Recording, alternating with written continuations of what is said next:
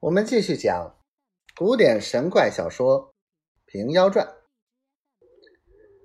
伟官上了轿，一干人簇拥围定着普吉，直入州衙里来。正值知州升听，宫里人从摆开两旁。伟官上前禀道：“普吉下井去大半日，续后听得铃响，及时叫他上来。”只见普吉抱着黄罗包袱，包着一件东西，口称是本州之神赋予州官，卑职不敢擅动，取台旨。知州叫押过普吉来。知州道：“黄包袱中是何物件？因何得来？”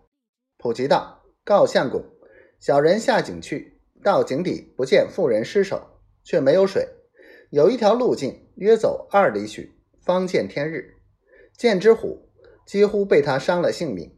小人剁一刀去，只见火光迸散，仔细看时是石虎。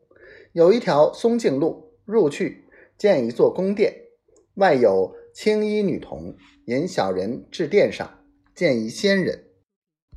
仙人言称是本州之神，与小人酒食吃了，又将此物出来。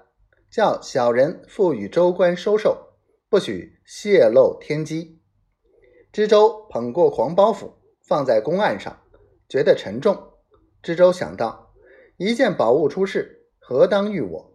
叫手下人且退，亲手打开黄包袱看时，道：“可知这般沉重，却是一个黄金三足两耳鼎，上面铸着九字，道：遇此物者。”必有大富贵。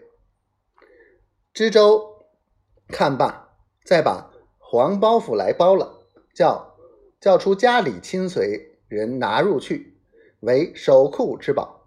该吏向前禀道：“普吉后台旨发落。”知州寻思道：“欲待放了普吉，一州人都知道赶一个妇人落井，及至打捞，又坏了一个水手性命。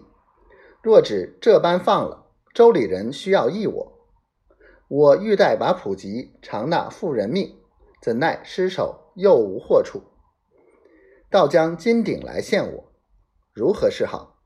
蓦然提起笔来，断这普吉。有分教，知州登时死于非命，郑州一城人都不得安宁。正是有心殿中赊得酒，灾来撞着。有情人，毕竟知州惹出什么祸事来？且听下回分解。